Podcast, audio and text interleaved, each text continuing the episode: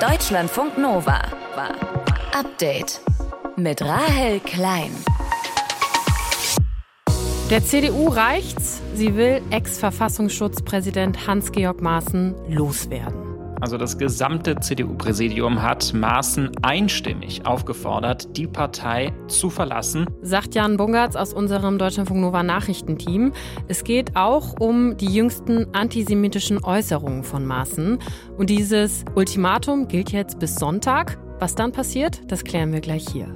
Und Leute, wir müssen über Gehälter sprechen. Mal wieder. Frauen verdienen nämlich immer noch weniger als Männer. Also es ist schon so, ich möchte ganz laut schreien, schlimm. Im Durchschnitt haben Frauen im vergangenen Jahr pro Stunde circa 4 Euro weniger verdient als Männer. Woran das liegt und was da jetzt endlich mal passieren muss, damit hat sich Celine Wegert aus dem Deutschlandfunk Nova Team heute beschäftigt.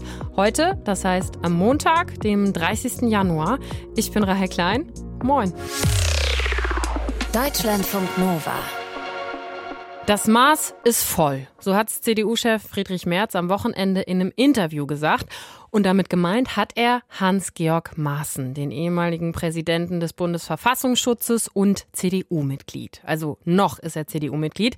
Wegen sehr umstrittenen, sehr hart rechten Äußerungen will die Parteispitze Maaßens Austritt, zur Not auch seinen Parteiausschluss.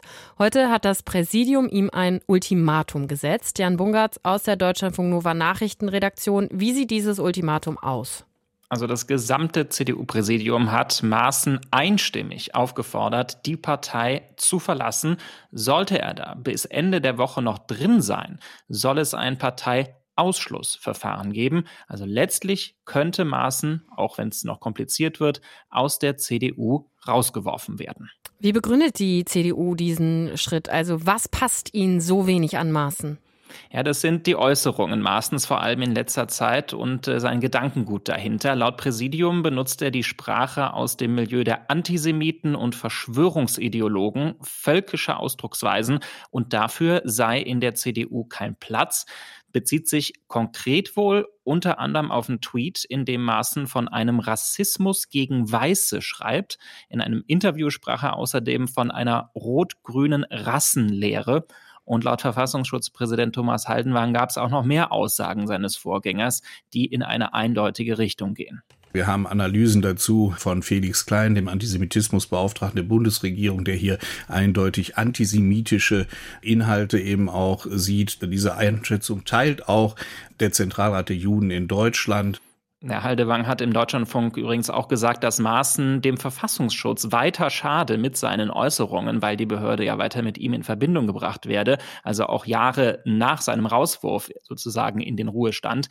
Ähnlich argumentiert ja jetzt die CDU. Maaßen schade der Partei. Aber da kann man sich ja durchaus wirklich fragen, warum diese Aufforderung zum Parteiaustritt erst jetzt kommt. Also mit den Äußerungen ist er ja, oder mit ähnlichen Äußerungen ist er ja schon wirklich lange auch aufgefallen. Hm. Ähm, haben diese früheren Äußerungen der CDU nicht auch schon voll lange geschadet? Ja, zum Beispiel vor seiner Entlassung als Verfassungsschutzchef. Äh, da hatte Maaßen ja versucht, rechtsextreme Ausschreitungen gegen Migranten in Chemnitz zu relativieren. 2018 war das. Auch in der Corona-Pandemie ist er mit ja, merkwürdigen Aussagen aufgefallen. Ähm, was jetzt aber zu seinen jüngsten Äußerungen zumindest faktisch noch dazukommt. Am Wochenende hat ihn äh, die erzkonservative Werteunion zu ihrem Vorsitzenden gemacht. Das ist ein Verein, der gehört nicht offiziell zur CDU. In dem sind nach eigenen Angaben hauptsächlich CDU-Mitglieder. Und die Werteunion findet, dass die CDU selbst zu weit nach links gerückt sei und wieder konservativer werden müsse. Dazu sagt das CDU-Präsidium aber ganz klar, wer in der Werteunion ist, kann nicht gleichzeitig Mitglied der Partei sein. Also auch das eine indirekte Aufforderung zum Austritt. Und wie stehen jetzt die Chancen, dass Maaßen wirklich geht oder dann auch gehen muss? Also, dass er freiwillig austritt, das kann ich mir jetzt nicht vorstellen. Die Aufforderung, die hat er ja schon häufiger bekommen, unter anderem von seinem Landesverband in Thüringen. Und äh, es wird also wohl auf ein Ausschlussverfahren rauslaufen. Das wird vor einem Parteigericht entschieden und kann dann auch komplizierter werden. Da haben auch schon andere Parteien ihre Erfahrungen gemacht. Letztlich müsste die CDU Maßen eben nachweisen, das und wie er der Partei geschadet hat. Das CDU-Präsidium hat Ex-Verfassungsschutzchef Hans-Georg Maaßen aufgefordert, die Partei bis Sonntag freiwillig zu verlassen. Ansonsten droht ihm ein Parteiausschlussverfahren. Die Infos dazu hatte Jan Bungertz aus unserer Deutschlandfunk Nova Nachrichtenredaktion. Deutschlandfunk Nova. Update. Frauen verdienen im Schnitt immer noch weniger als Männer. Zu dem Ergebnis ist das Statistische Bundesamt gekommen. Mal wieder, muss man ja mittlerweile sagen. Celine Wegert aus dem Deutschlandfunk Nova Team hat sich die neuen Zahlen für uns angeschaut. Celine, wie schlimm ist es denn? Also es ist schon so, ich möchte ganz laut schreien, schlimm. Im Durchschnitt haben Frauen im vergangenen Jahr pro Stunde circa 4 Euro weniger verdient als Männer. Und wenn man das mal mit dem Jahr davor vergleicht, dann hat sich da nichts geändert, sondern ist sogar noch um so ein paar Cent schlimmer geworden. Ja, da fragt man sich vor allem als Frau natürlich auch, was soll man dazu noch sagen? Weiß mhm. man denn, woran es liegt? Also laut Statistischem Bundesamt kommt diese Lohnlücke daher, dass Frauen häufiger in Berufen arbeiten, die schlechter bezahlt werden. Außerdem arbeiten ja auch viele Frauen in Teilzeit, da verdient man dann natürlich auch noch mal weniger. Aber selbst wenn man das alles rausrechnet und sich anguckt, was Frauen und Männer verdienen, wenn sie ähnlich qualifiziert sind und in vergleichbaren Berufen unterwegs sind, dann verdienen sie immer noch ungefähr sieben Prozent weniger als ihre männlichen Kollegen. Und da kommt ja dann, also wir reden ja auch nicht zum ersten Mal über dieses Thema, doch dieser bereinigte und der unbereinigte Gender Pay Gap ins Spiel, oder? Hm, genau, also ich finde diese beiden Begriffe, die klingen irgendwie mega kompliziert, bedeutet aber eigentlich nur, dass man sich einmal anguckt, okay, wie viel verdienen Männer und wie viel Frauen, ohne auf Berufe, Qualifikationen oder auch sowas wie Teilzeit einzugehen. Das ist diese sogenannte unbereinigte Zahl.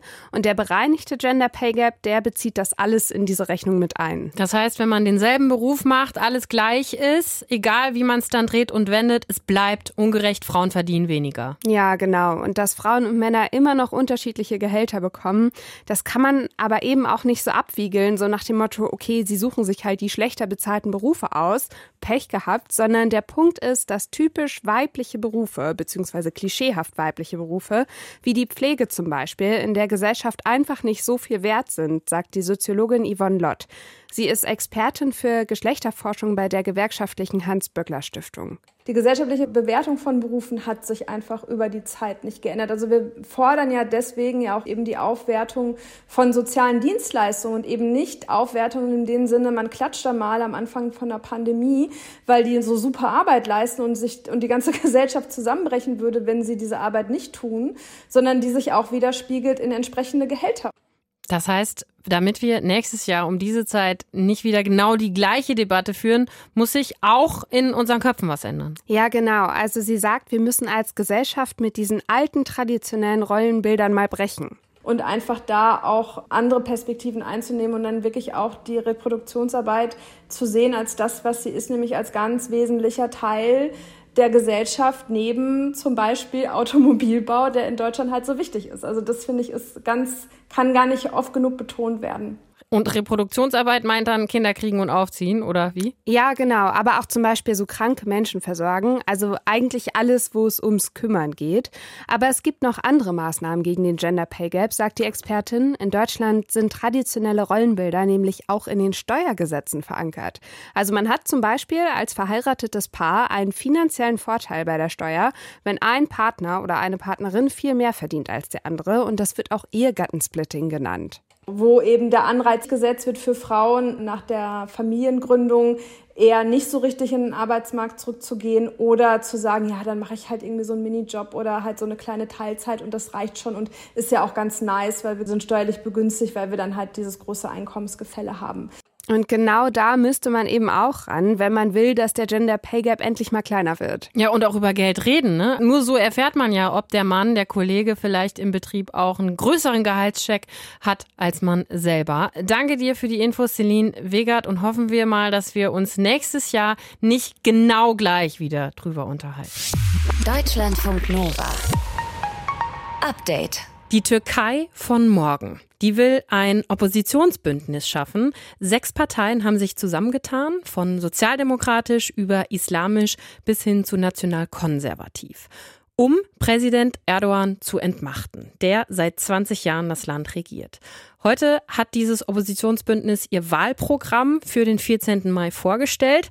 Uwe Lüb ist unser Korrespondent in Istanbul. Mit ihm habe ich drüber gesprochen. Uwe, was sind denn die wichtigsten Vorhaben dieses Oppositionsbündnisses?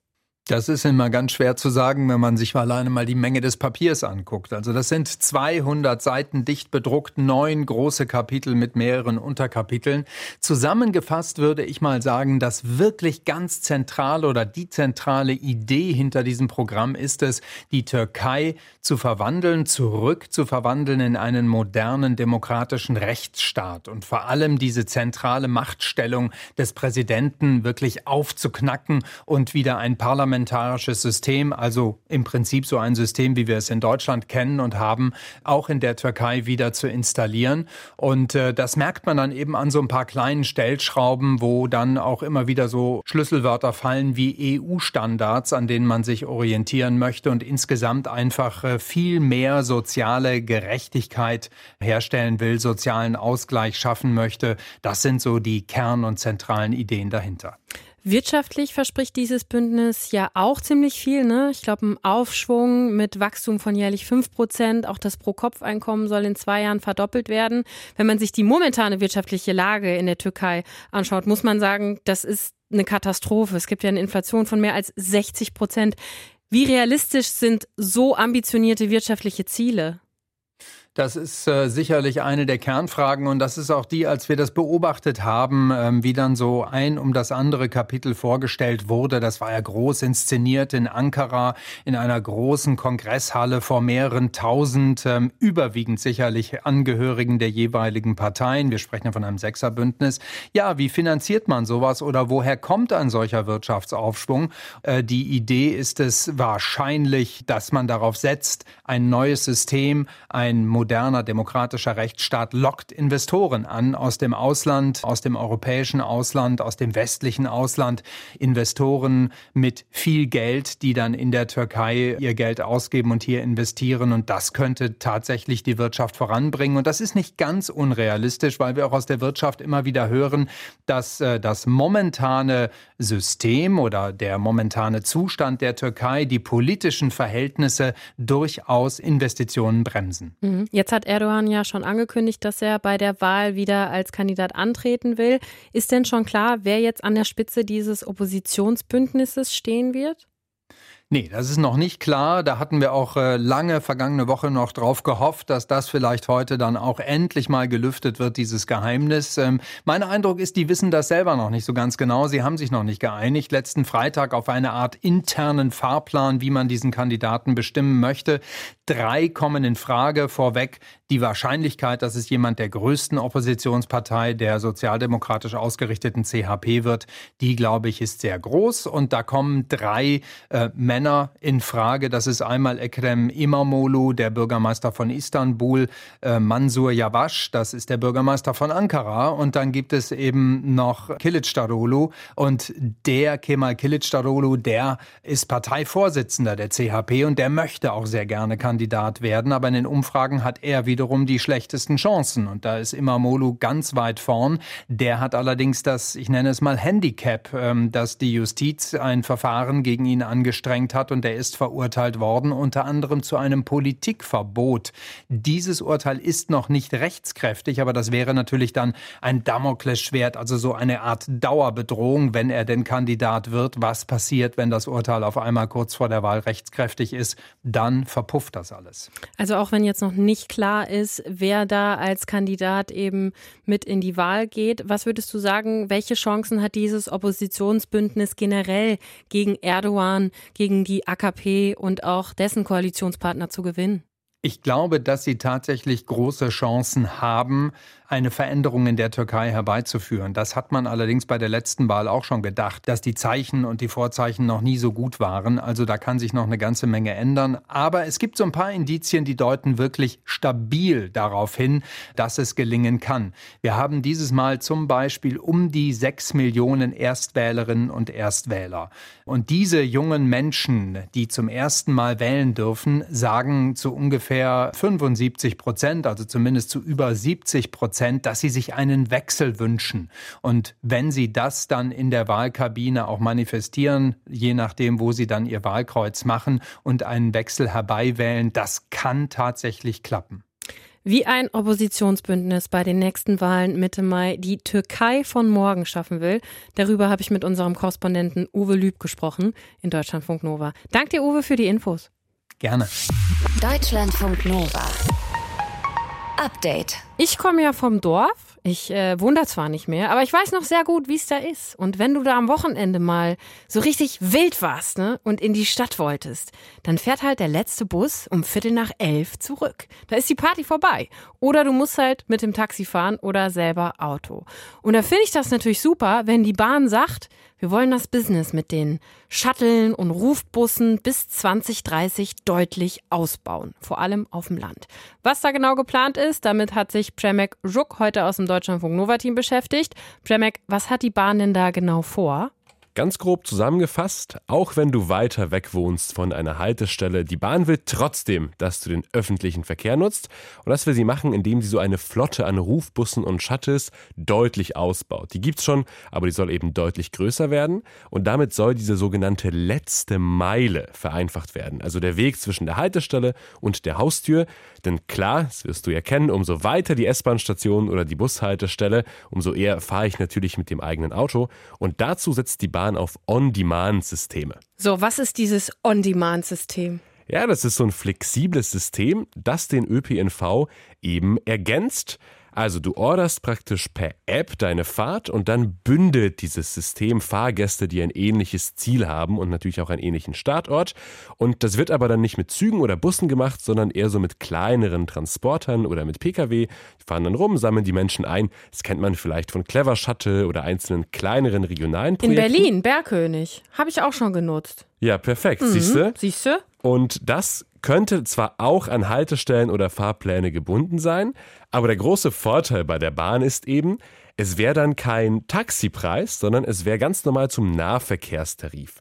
Und diese On-Demand-Angebote, die würden dann vor allem natürlich in dünn besiedelten Räumen eingesetzt oder auch außerhalb der Hauptverkehrszeiten. Und sie könnten auch Menschen die Teilnahme am ÖPNV ermöglichen, die sonst den Weg zur Haltestelle halt nicht schaffen, also zum Beispiel älteren Menschen. Und dann könnte ich auch von meinem Heimatdorf zu Hause nachts noch vielleicht mit einem Moped nach Hause gefahren werden. Also mit, mit einem, einem Moped Auto. nicht unbedingt, aber warum nicht? Genau, es ist genau für dich, Rahel. Wow. Und diese Autos, die sollen dann alle autonom fahren oder was ist da geplant? Ja, alle noch nicht, aber autonomes Fahren wird einen Anteil daran haben.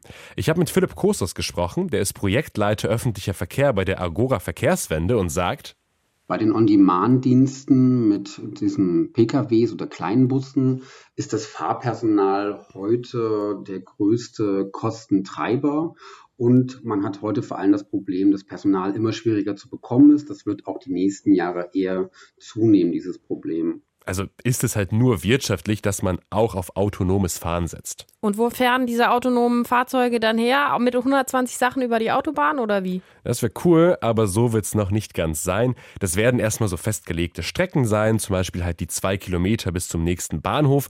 Und die werden dann auch von diesen kleinen Bussen eher mit 20 oder 25 km/h abgefahren.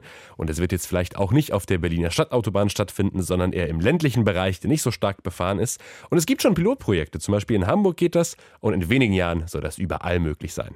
Gut, also ein bisschen Zeit einplanen muss man trotzdem, wenn man dann nochmal umsteigen muss. Aber ist ja trotzdem eine gute Idee. Klingt gut, klingt futuristisch. Woran könnte es noch scheitern?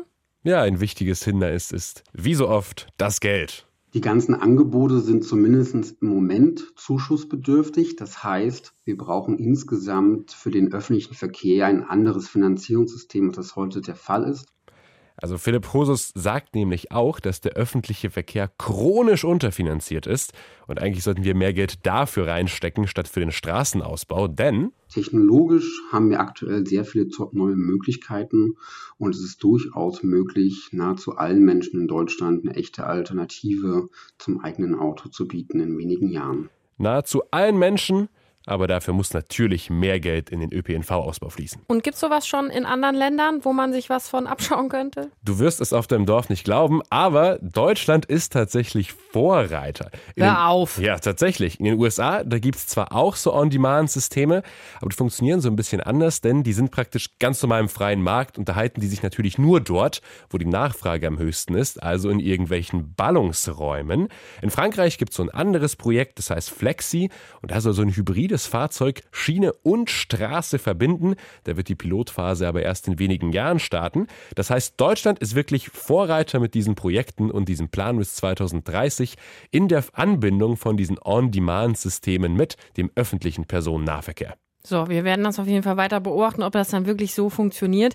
Die Bahn will uns vor der Haustür abholen, also zumindest den Weg zur nächsten Haltestelle, zum nächsten Bahnhof deutlich erleichtern.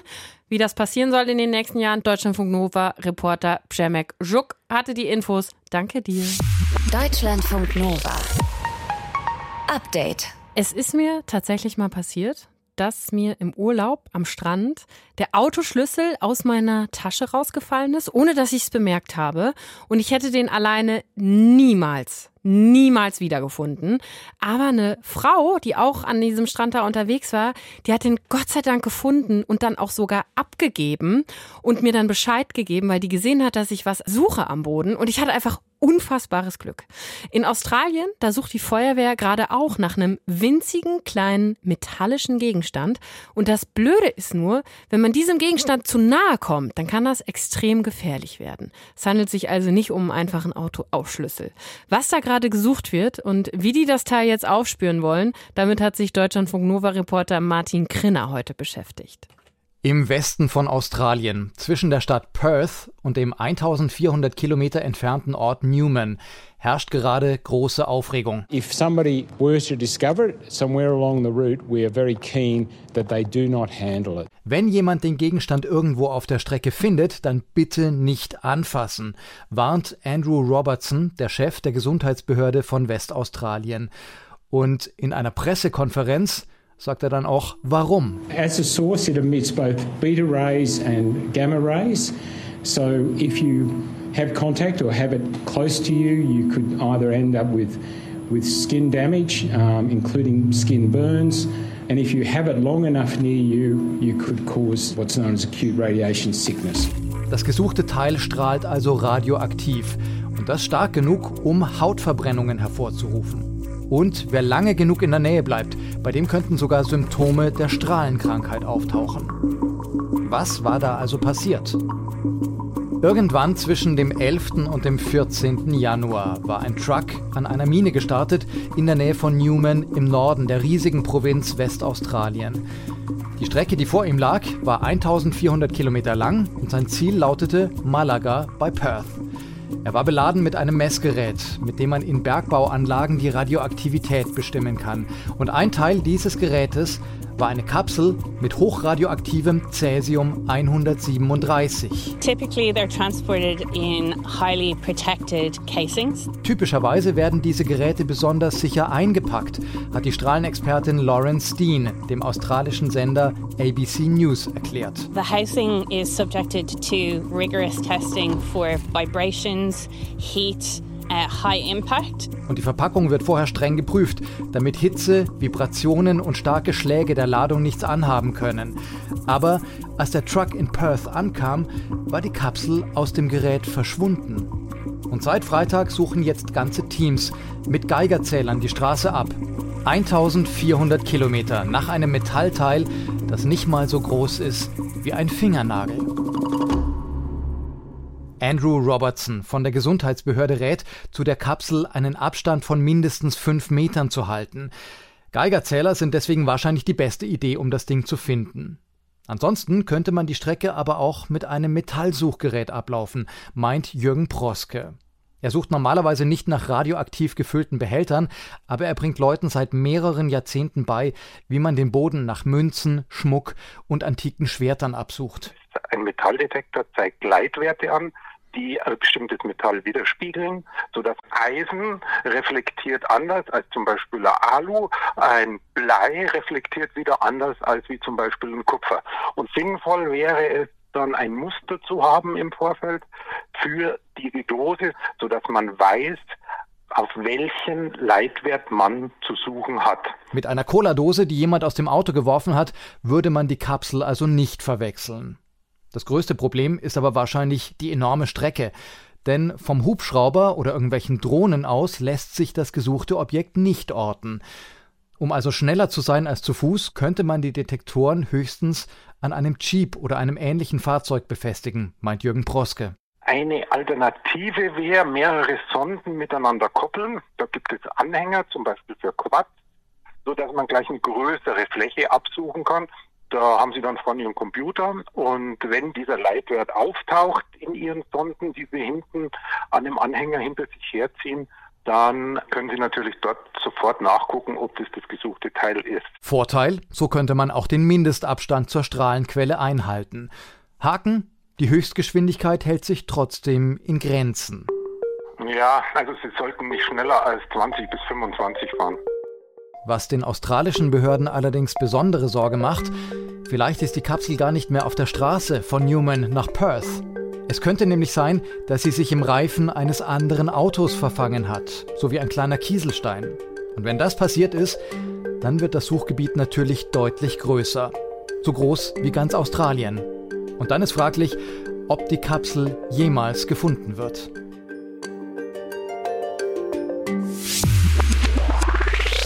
Deutschlandfunk Nova. Update.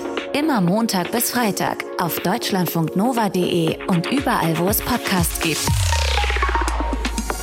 Deutschlandfunk Nova.